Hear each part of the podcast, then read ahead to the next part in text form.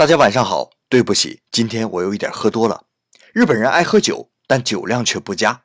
今天我们去的是一家墨西哥料理店，第一杯龙舌兰入口，我觉得还不错，就是有一点烤玉米烧焦的味道。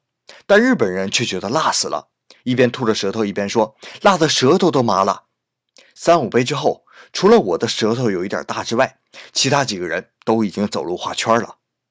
在日本的大城市，比如东京和大阪。上班族在下班之后都会喝上一杯，所以末班车上人非常多。别看日本人平时文绉绉的，喝一点酒就不是他了。比如刚才坐在我身边的大爷，看见谁都举手打声招呼。其实啊，他谁都不认识。而且还有很多日本人赶不上末班车，就直接在车站的候车大厅的角落里睡上一晚，第二天赶上早班车回家洗个澡，然后直接上班。